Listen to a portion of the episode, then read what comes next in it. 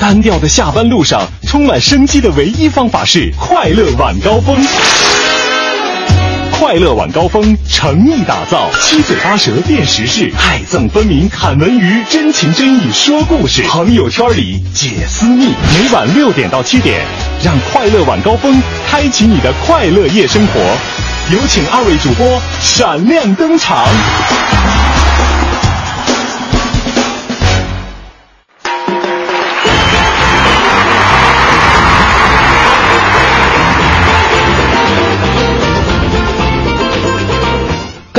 下班快乐，周二快乐！感谢您继续锁定我们的调频 FM 一零六点六文艺之声，收听正在为您直播的快乐晚高峰。我是刘乐，朋友们大家好，我是五科。哎呀，还是熟悉的味道，还是熟悉的配方啊！这个果然还是发现这个跟科科在一块儿的时候，这个感觉特别的舒舒畅，是吧？当然，那那两位也各有各的特色。昨天在平台上，很多朋友都说嘛，说如果让刘乐选择的话，因为他有点选择恐惧症，对肯定就来者不拒，是吧？对对对，啊不是让我选哈，这对对对个像我们的五科呀，包括这个我们的蕊希呀，还有嗯我们的这个月月呀，让我选择跟谁搭档的，我特别希望是吧？就是跟跟他们三个一起，你还倒真谁都不得罪不是。不得罪，就是啊你看你你想象一下哈，在一个直播间当中是吧，坐着刘乐一个男人，哇，旁边坐着仨美女，这种直播环境就是。哎，你你不怕人家说三个女人一台戏，你不怕你就是完全抢不到麦克吗？没没关系，我看都行，看也养眼是吧？心这态好你你得想想中央台啊，就是我们做广播的是吧？美女就挺挺多的啊，嗯但是也没有说人做电视的多可能。但是你想想，哇，所有的美女都集中在一个直播间当中，让刘乐一个人看，我天哪！太刺激了你快梦醒吧！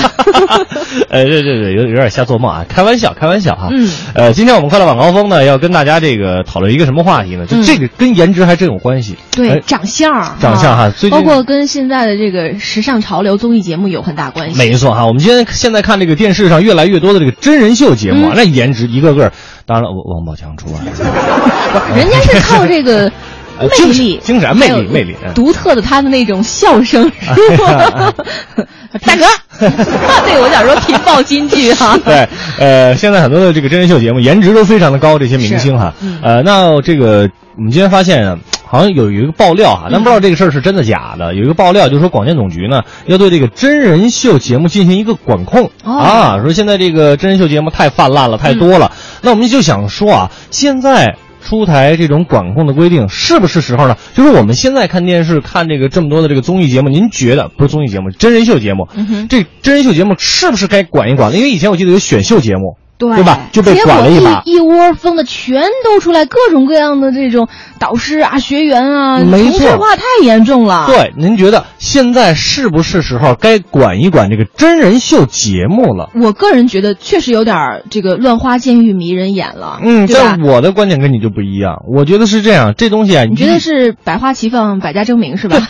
遥控器就可以管了，我们的遥控器就可以管了。你倒得过来吗？不，我喜欢看哪个，嗯最后拿收视率一看，哎，谁好谁就留下，这不好的，他自然而然就被淘汰了嘛。那看电视多累啊！我得先看收视率，然后我再走再调就台。咱们老百姓就挑自己喜欢的就可以了嘛，哦他们自己就会有一个数据统计。但是你知道，有时候对不我看电视哈，尤其晚上的时候哈，你说这下班儿挺累的了，哎就打开这个电视节目，然后就发现这个真人秀的这个，呃，无论是这个电视也好，或者像这种很多的这个呃新媒体也好，他们的节目特别像之前我们上过黑榜的，比如说两档节目《那花儿与少年》和《那花样姐姐》，啊，明白。他也你让我们怎么去区别？都是美男子加上这个各种风度翩翩的这个美女姐姐们，是吧？嗯，嗯是是是，而且同质化比较严重哈，所以说哎您各位觉得现在是不是是不是时候该出台一些这个规定来管理一下现在的真人秀节目了呢？嗯可以发送您的观点到我们的微信公众平台订阅号“文艺之声”，加为好友之后，把您的留言发过来，我们就能够看得到了。今天依然有奖品要送给各位。观点、解析、分享，带上你的思想，观点碰撞。观点约架今日话题：真人秀节目越来越多，您觉得到没到该管控的时候呢？微博大号娱乐透视眼爆料说，广电总局在六月底将会出台新政策，管控真人秀。管控内容包括节目类型和播出形式，其中要求一季度一个卫视只能有一档真人秀，一档真人秀只能一年播一季，内容贴近老百姓，不能浮夸以假乱真。确实，我们现在能看到的真人秀节目越来越多了，名字啊都快能玩连连看了。但是真人秀无论是收视还是广告，确实非常不错，说明大家还是喜欢。那么我们就想问问各位了，您觉得到了要管控真人秀的时候了吗？两位评论员启航和朱毅观点针锋相对。当然，我们最期待的还是您的观点，发送您的看法到文艺之声微信公众平台，观点约架等您说话。参与节目依然有奖品哦。电视真人秀节目啊，曾几何时我想过，我说这个广播呀，我们广播节目怎么能够做一做真人秀？因为这个真人秀确实是看起来更有意思。就是说，也是说，我们这种做媒体内容的话，越真实肯定越吸引观众和听众哈。但是现在出现一个什么情况呢？就咱们。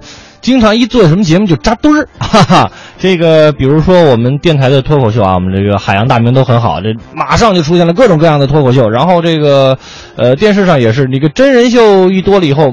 遍地又都出现了真人秀啊，像现在非常火的什么《奔跑吧兄弟》啊，这个马上要来的这个什么《爸爸去哪儿》第三季，包括刚才科科说的这个《花样姐姐》呀，还有什么《花儿与少年》呀，还有什么这个这个当兵就王宝强参加那个当兵的那个等等一系列各种各样的真人秀都非常非常多。那您觉得这么多的真人秀，当然水平是良莠不齐的，您觉得该不该管一下呢？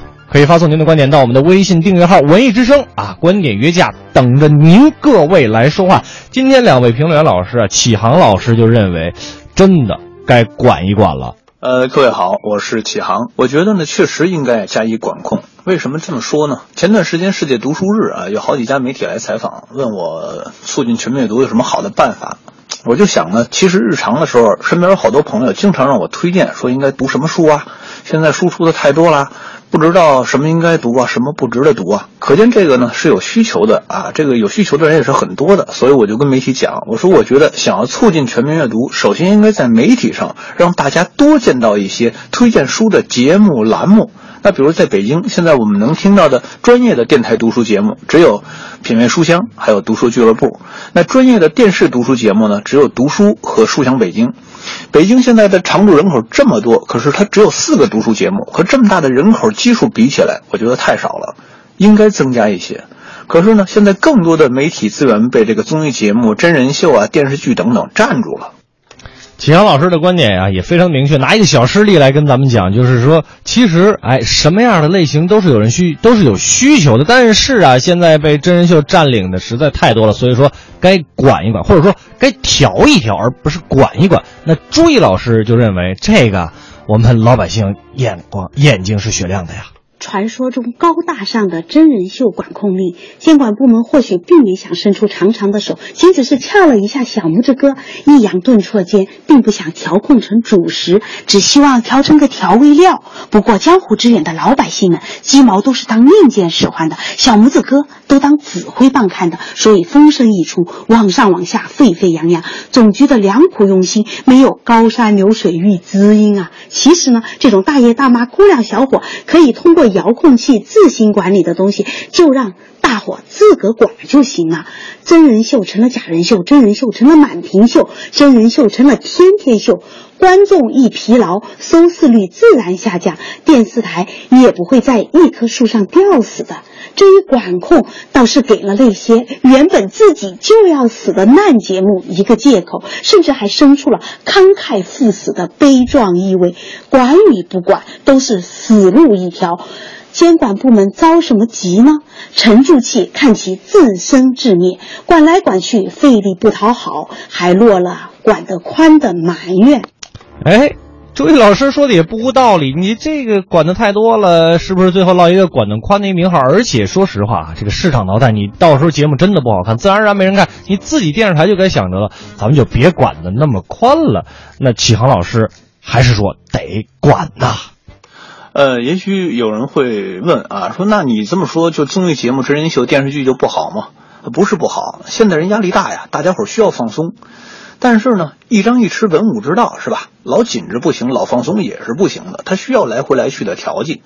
我们现在有些媒体上的节目呢，就是以单纯放松为主，我觉得就走偏了。它就像我们吃东西，有时候可能需要吃点没什么营养，但是味道好的解馋。可是你老吃这个不行啊，它营养不够。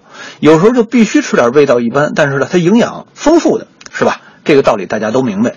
可是作为媒体呢，它也有利润指标啊，也有考核呀，也有末位淘汰制啊等等，所以它一定要做一些让大众喜闻乐见的节目，这样它才会有广告。那这就导致了很多媒体资源被大众喜欢的综艺节目啊、真人秀啊、电视剧占住了。如果按我上面说的那个道理，那这些放松的节目应该有，但是呢，也应该有一些其他的节目。总而言之，节目应该更多彩一点，这才对。钱老师观点，大家也应该都听明白了，应该让节目更多彩。那这个多彩呢，就需要一个调控的办法，让我们除了吃到炖肉之外，还能吃点青菜萝卜，这样才有益于身心健康，对不对？那朱毅老师来怎么反驳呢？武松打虎的年代，生物多样性当然比现在不知多到哪里去了。越少的干预，越好的多样性。自然界如此，电视节目也如此。管控只会扼杀多样性，降低观众的选择性。纵观世界各国，真人秀都在电视节目中一枝独秀。看看咱们的，虽说换汤不换药，但就看标题还是蛮拼的吧。奔跑吧兄弟，爸爸回来了，为他而战，爸爸去哪？花样年华，明星到我家，花儿与少年，还有动物园奇遇记，连动物都粉墨登场了，还不够多样性啊！秀得赤橙红绿蓝靛紫。多彩多姿呢。作为一个不看电视好多年的人，很想知道这管电视的和管网络的到底是一家吗？照这样管来管去，一来二去，大爷大妈们都去跳广场舞、买股票了。能够在规定时间、规定地点老老实实看传统电视的，还有几个人呢？哎，就刚才启航老师这一番的观点，朱毅老师也说了，哇，我们现在这个真人综艺秀节目，那已经是很多样化了，已经做到了这个萝卜白菜各有所爱了，这还要什么其他的多样化呢？对不对？那最后启航老师要怎么说呢？这里面呢，又有一个问题，就是很多时候啊，去改正一个东西不是那么容易的啊。举个我们个人的例子啊，我们每个人身上都有毛病。可是呢，别说让我们自己改，我们自己可能连发现都发现不了。就所谓“不识庐山真面目，只缘身在此山中”嘛。我们自己看自己，很少有人能看清楚的。这个时候就需要有一个站在自己旁边的人来提醒啊，说你身上有什么什么毛病，你需要改。我们这时候才有可能发现自己的问题，然后在旁人的建议甚至督促下，我们才有可能改。这个道理，我觉得大家应该都懂。节目这个事儿其实也一样，上面说了啊，作为媒体，很多时候要追求利润，在追求利润的同时，有时候会看不清楚自己的路。那这个时候出来一个条款来提醒一下、建议一下，甚至约束一下、监督一下，让媒体能拿出既有营养又能让大众喜闻乐见的节目来给大众看。我想，其实这是每个人都希望的。您说呢？哎，齐航老师最后就说了，哦，媒体啊，可能就是像一个厨子，你要做一个菜，这菜什么呢？必须要营养均衡啊，而且还要丰富多彩。那最后，朱毅老师要怎么说呢？全球电视产业中，从来没有哪一种节目形式能像真人秀这样，从问世之初就一直得到观众的青睐，成为电视娱乐产业经济增长最快的电视节目。所以，秀一秀，乐一乐，随大溜而已，算不得过错。这年头，做的、秀的、看的、管的、笑的、骂的、评的都不容易。既然文武之道一张一弛，那么咱们不妨松弛一些。宽容一些，一个秀而已，能有个秀看一看，笑一笑，好看可乐也就足够了。一个节目形态哪里承载得了那么多沉重的功能呢？总而言之，就连骄傲的我行我素惯了的姜文，都在进入真人秀节目之后，心服口服的说：“观众永远是对的。”下次我接受这个。当然，监管部门一片好心，只是想普罗大众都是追风少年，没想到花样美男还有市场。哎，真是遇到理解不容易啊！一声叹息。秀开始，秀结束，秀与不秀，管与不管。范爷说了，我们还是我们。两位老师他们的观点都已经表达完了啊，嗯您各位对于这件事儿真人秀这事儿，您觉得该不该管呢？也来跟我们说一说。我们的微信公众平台是订阅号“文艺之声”，加为好友之后留文字，我们就能够看得到了啊。嗯好多的朋友对这件事儿也是发表了各自的一个看法呀而且今天我们这个观点约架的这个话题哈，我看了一下，还有点五五分的意思。哎，有点这意思，哎有觉得该管的，有觉得嗨不该管的。各方都有自己的这个理由啊。包括我跟五科，我们俩今天观点也不一样，我就觉得不该管。嗯，跟朱毅老师，我俩想法差不多。对，就是自由的去发展，然后根据市场的这个规律来进行一个淘淘汰汰哈。。但是我说实话说实话，听完启航老师说，有点动摇。这这这真是有点动摇了哈，嗯确实也说的有道理。那您各位有什么样的想法，也跟我们一起来分享一下哈。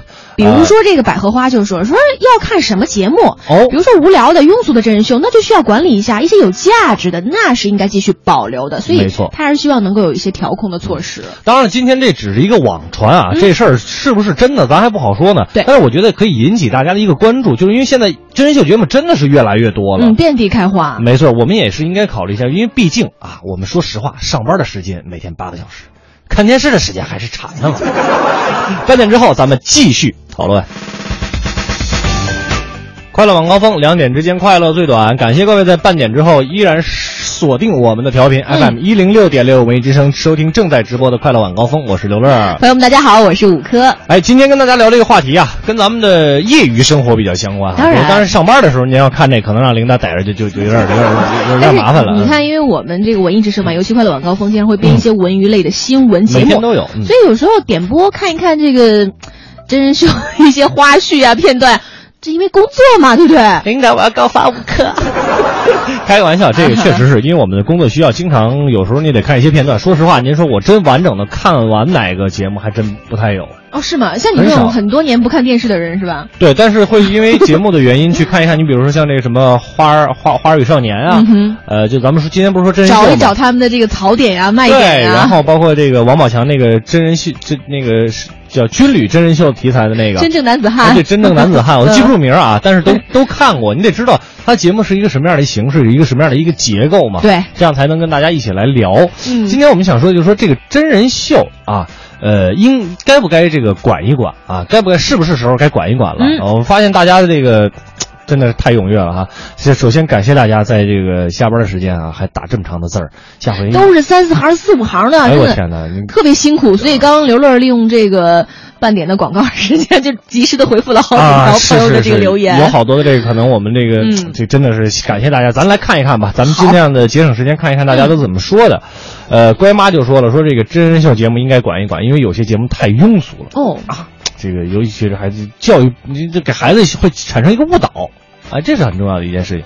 庸俗的，啊、没没，你是想点名吗？算了，别点了，大家都是这个媒体系统的，何苦呢，是吧？我就就就不点名了啊，嗯。哪天他是真的做过了，就直接上我们的娱乐黑榜啊，对呀、包括这个酷酷达里也说，他说我觉得还是管一管比较好，因为现在真人秀节目确实很多，嗯。还是拿收视率说吧，比如说《奔跑吧兄弟》收视率就不错呀，非常精彩搞笑，而有一些其他的节目就是比较雷同，哪个好看哪个继续，哪个不行哪个 out，对，out。直接出局。对，野小子就说了，说我觉得现在真人秀节目还处在一个萌芽期。哦呃，如果说有什么相关的规定出来哈，嗯那势必会影响到真人秀节目的一个发展。那各各电视台呢也都会小心翼翼的去决定要不要推出类似的节目，这样会导致真人秀节目好比是一个雷区，有点实力、有点能力的这个电视台呢，可以在夹缝当中求生存，而那些比较弱势的电视台宁可敬而远之，哦由此导致一个原本好的节目形式被扼杀在摇篮里。也有可能也有可能，但是我觉得咱们中国人做的最好的一件事就是，嗯，怎么说呢？这个这个跟风还是脚上虽然带着枷锁，但我们依然可以雀跃着。带着镣铐跳舞哈。对对对对对，猫咪森林说啊，越管可能就越没创意。你说这个，比如说标准高考出来的孩子，那可能就是标准思维啊，哪有创意啊？嗯有时候管太多不是什么好事儿。哎，嗯，秋水伊人就说了，说我个人认为还是没有必要管，观众可以自由选台啊，收视率低的自然也就被淘汰了。何必耗费那人力物力呢？对不对？嗯就是一个市场自然选择的一个过程。啊，对，河蟹王说，现在我们家里机顶盒两百多套节目，还有一百三十套这个网络高清轮播节目。嚯可以说现在观众的自主选择权还是很大的。你看真人秀节目确实收视率高，话题多，说明还是受老百姓喜欢。所以我不太建议这个进行一些政策的干预哈。嗯但是如果节目的引导的普世价值观有偏差，就必须管。哎，比如说，哎，有一些天花乱坠的一些某些什么广告啊等等啊。哦，不要九九八，不要九十九块八，也不要九块九毛八。今天我们跟你说放血的。不好意思，模模模仿一下啊。你你之前是打鸡血了是对吗？对，说来就来，就我就是模仿一下何小王，有经常、哦经常会出现这样我我终于知道你适合干哪个行当了，电视购物是吧？取消了，就就是累点啊。对，咱们咱们隔壁话，这隔壁院好像已经真的在管这个事儿了。我们再来看一看这个大家的留言哈，这个、呃大兔子他说把节目比作食物太牵强了，哦萝卜白菜各有所爱。既然收视率好，证明是大众需求高。那看电视本身呢，就是精神需求的一种表现，连个人的精神都要限制和左右，是不是就有点管得太宽了？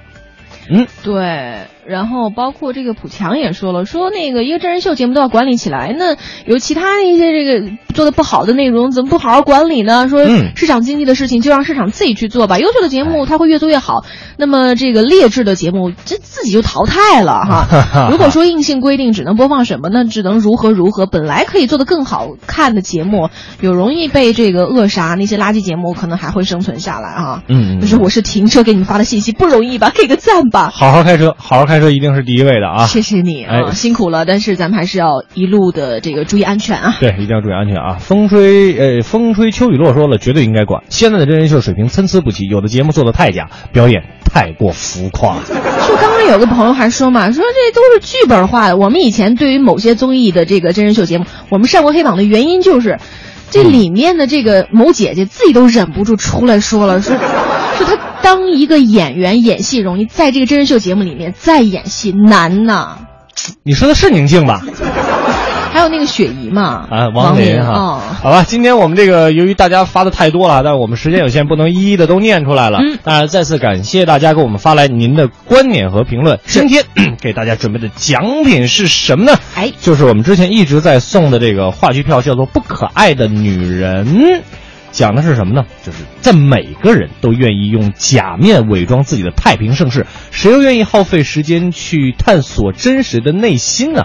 如果你愿意，至少好奇，欢迎大家四号到七号，六月四号到七号到龙福剧场看《不可爱的女人》。今天给大家准备了四张票。如果您有兴趣的话，可以继续在我们的后半个小时里面，当然基基本上还有二十分钟，节目就快要结束了，赶紧抓紧时间来索票吧。没错啊，我们的微信订阅号是文艺之声，加为好友之后留言，我们就能够看得到了。接下来的时间进入我们今天的娱乐红黑榜，娱乐红黑榜，一榜之娱乐。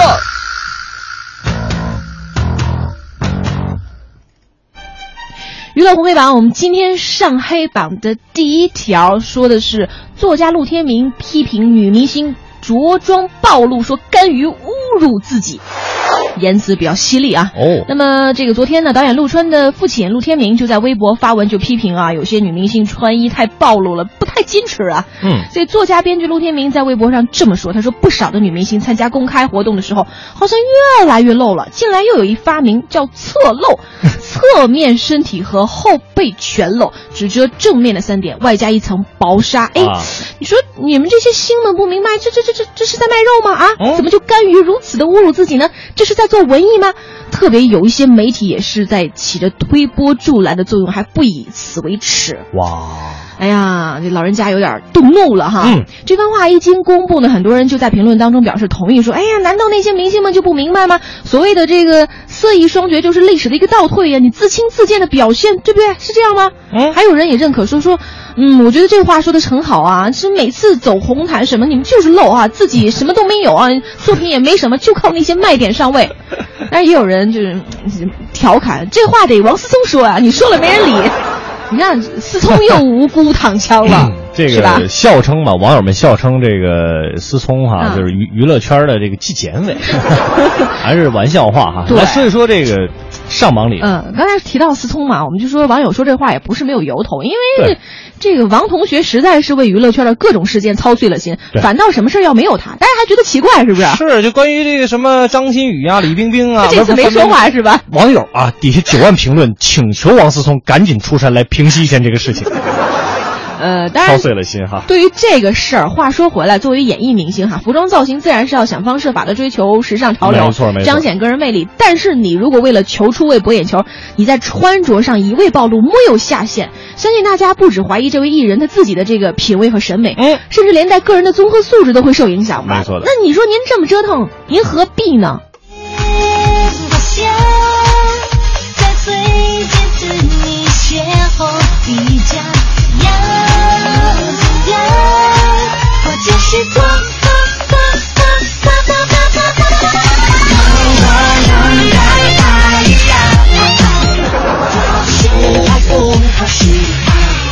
说实话啊，有些是啊，就这歌唱的，no no no 而且这个就关于女明星露这个事儿吧，其实很多时候啊，这个不是说我们爆料，也不是说我们八卦，有很多时候，因为你做媒体经常会接触到圈里一些朋友哈、嗯哼他们都是故意策划好的，真的不是说所谓的那个一不小心怎么怎么样了，就是为了靠这个来博眼球。我觉得，唉，智商呢啊！你幕后团队啊，用点脑子行不行？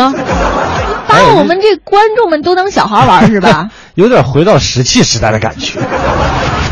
我们来看看今天娱乐黑榜的第二条啊，这个综艺节目《我们相爱吧》嗯加普通人配对情侣，观众吐槽，谁愿意看路人假装恋爱呀？好像说的我没有谈过恋爱似的。咋回事呢啊？周日啊，等着看这个某位是综艺节目叫《我们相爱吧》的这些观众们刷了半天，也没有刷出他们爱的这个什么石榴夫妇啊、任性夫妇啊、慌张夫妇等明星嘉宾来，很多人就表示，哎呦，整个人都不好了，没刷出来是因为嗯，《我们相爱吧》停播了，为什么呢？官方在当天晚上发布的微博当中是这样解释的：为了顺应观众要求，丰富节目内容，为了让节目更加的接地气的全民恋爱指南，嗯经过反复研究、商讨、论证，我们决定为节目增加新的环节和内容。怎么能成为接地气儿的全民恋爱指南呢？那就是节目组征集所谓的素人啊，就是在电视上没怎么露过面的，普通人，对，也就是说普通人呢配对儿这个情侣来谈恋爱，结果这个征集令一出啊，我们相爱吧的粉丝就炸开了锅了啊，清一色的，谁要看呢？谁告诉你我们要看呢？你知道叫啥吗？啊，就就各种吐槽哈，让我们想说，这上吧，这个跟我们今天讨论这话题啊，哎，有点有点有点在一块儿了。这个我觉得应该就是被被管控的那波了啊。有可能。您反正现在至少 这这期已经停播了嘛？对啊这个调整了。说一说上榜理由啊，看这架势，可能是要打造一档那个《非诚勿扰》和《我们相爱吧》的混合结合体，这叫什么节目啊？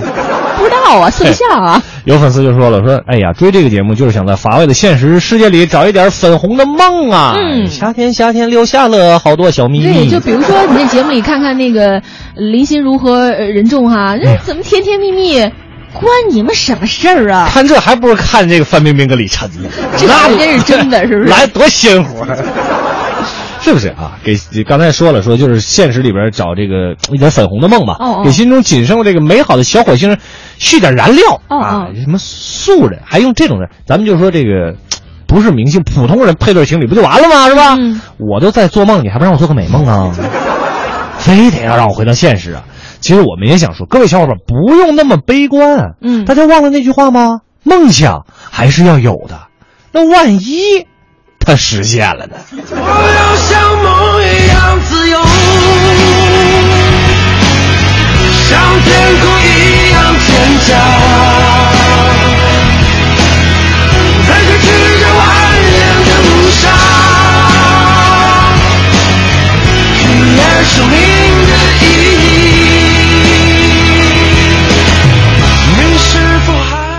对，这就是五哥在办公室常劝我的、常劝我的一句话了，说乐你一定要有梦想，万一哪天实现了呢？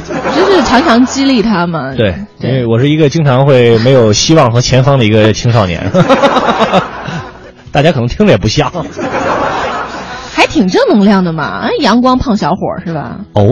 我在你的心里边定位是这样的，希望我的梦想能够自由吧。接下来时间继续了解我们的娱乐红黑榜啊。娱乐红黑榜榜单继续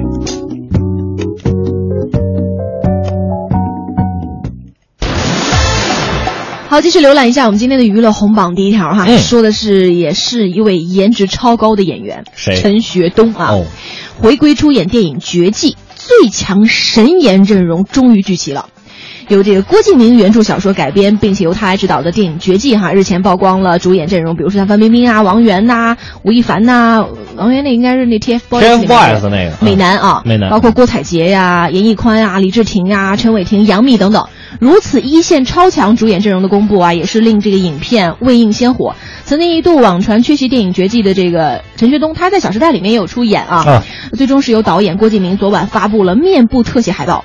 从而确认他是回归出演。在这个海报上，我们可以看到，哎呀，这个陈学冬确实是眉目清秀，眼神温润坚定，既有邻家男孩的亲切感，也有这个少年独有的一个清新气质哈。嗯和其他主演一样，他所出演的角色也是没有曝光，让人是很好奇。对于陈学冬的回归呢，不少网友纷纷的表示说：“终于等到你了！再加上你绝技实在是颜值爆表。”上红榜的理由，哎呀，其实作为这个郭敬明出道十周年的一个纪念长篇小说《绝技》，首页人就达到了两百万册。我天哪！缔造了全国印量最新的一个记录。嗯当然这也是继电影《小时代》系列之后哈，这郭敬明导演的第二部小说改编的电影。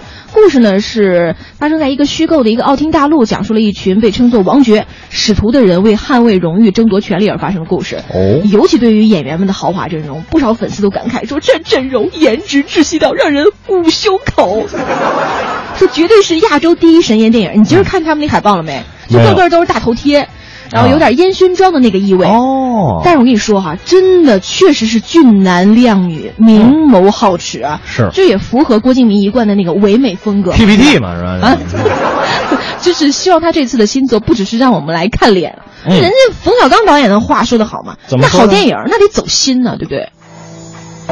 风吹雨成。说到郭敬明啊，我们科科特意选了选了这首《时间煮雨》。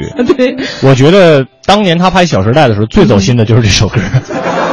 所以特意给了这个旋律。梦话依然紧握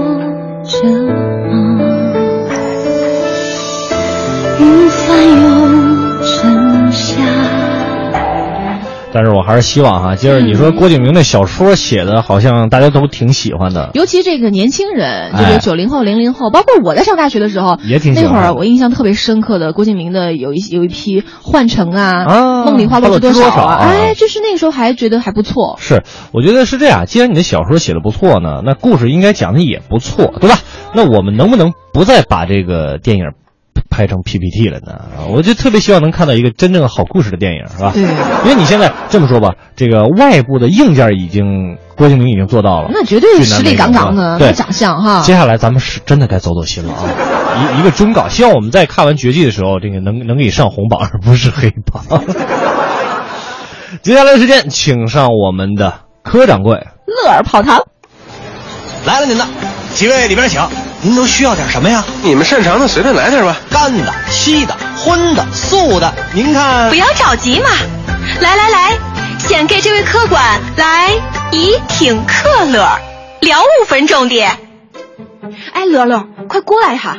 哎呦，怎怎怎么了，掌柜的？哎，你看啊、我这个朋友圈里有个人发了一个问题，我想了半天也没有想出来，你快过来帮我看一看。哎，您您稍等，我给我给您看，这是什么呀？这是？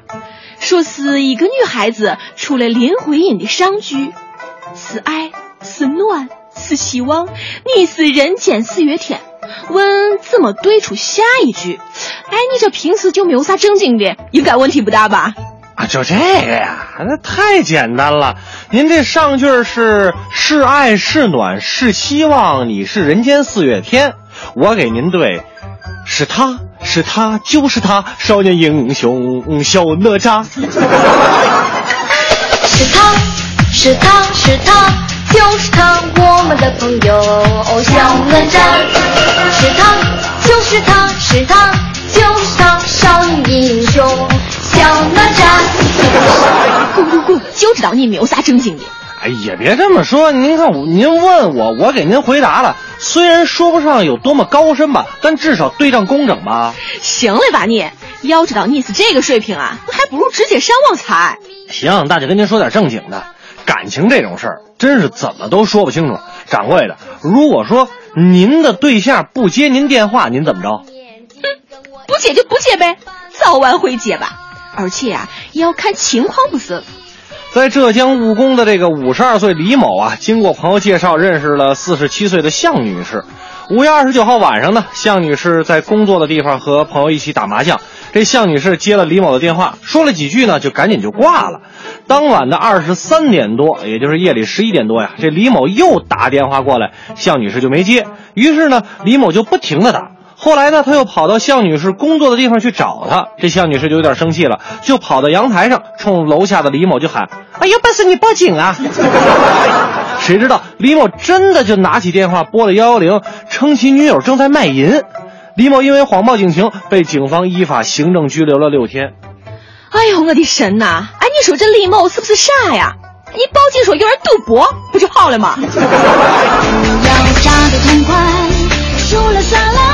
忘了您这思路果然奇特呀！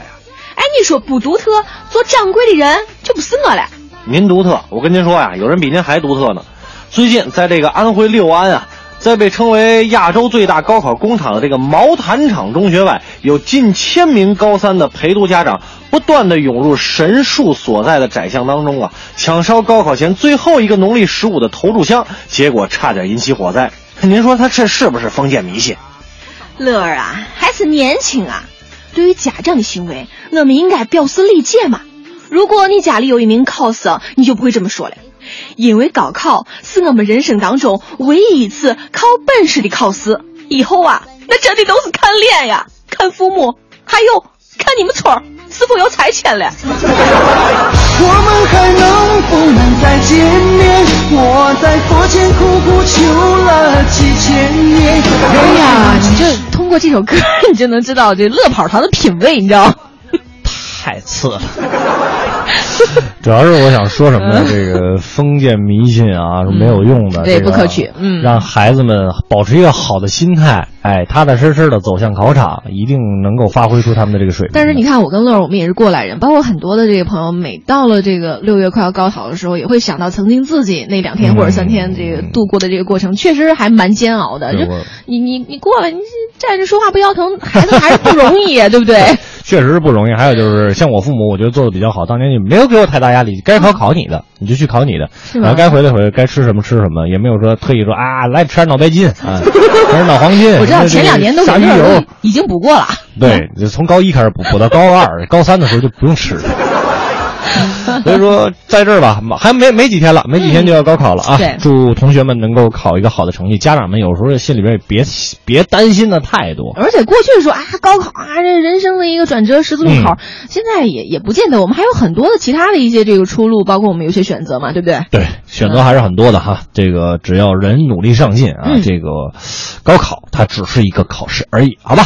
今天的快乐晚高峰到这儿要和大家说一声再见了，嗯我是刘乐，我是五科，最后要推出我们今天的文艺评论。一零六六文艺评论。这里是一零六六文艺评论，我是盛轩。近几年来，跨界当导演的态势似乎是越来越盛了。无论是赵薇、徐峥、王宝强等演员，还是歌星周杰伦，或者是知名主持人何炅，甚至韩寒、郭敬明这样的作家，都不约而同的一夜之间坐上了摄影机旁的导演椅。虽说跨界现象古已有之，界限本身也不过是一道人为划界的线，随时等待被人超越和打破。但是，毕竟反过来，由导演转向其他角色的情况并不多见，这不免让人有些好奇，导演这个职能位置究竟发生了什么变化？演而优则导这句话当中所暗示的导演和演员之间的等级差异，似乎一定程度上解释了演员对于进阶为导演、实现创作梦想的期待。然而，当这些显然准备不足、叙事滞涩、技法单调，同时却又获得了高资本投入以及高票房的影片热热闹闹的一拥而上的时候，我们就不得不去思考，究竟是什么凝结着这股潮流？事实上，不难理解，这种力量不过是某种更为成熟或者是赤果的资本逻辑。它的目标是在于快速有效的定位目标观众群，以求获得更加稳定、最大化的票房收入。于是我们看到，一方面是好莱坞明星制的延伸，以明星或者是知名人士的票房号召力来特别定制粉丝电影，直接将粉丝期待的小甜点准确的摆到他们的面前去。这个时候，尽管明星的身体也许并没有出现在电影当中，但是正是因为他们的名字数在了导演一栏，粉丝们就可以尽情的在影片的每一帧靠想象来填补上这些明星的音容与风格，从而获得别人无法获得的高度的快感。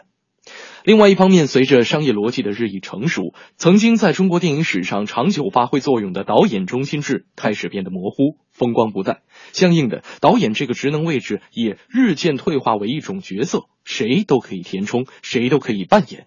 极端一点来说，这些导演究竟到不到片场，又有多少影响呢？不过话说回来，票房是保证了，可是谁来保证那甜点的营养呢？本期节目由中央民族大学教授赵柔柔撰稿，感谢您的收听。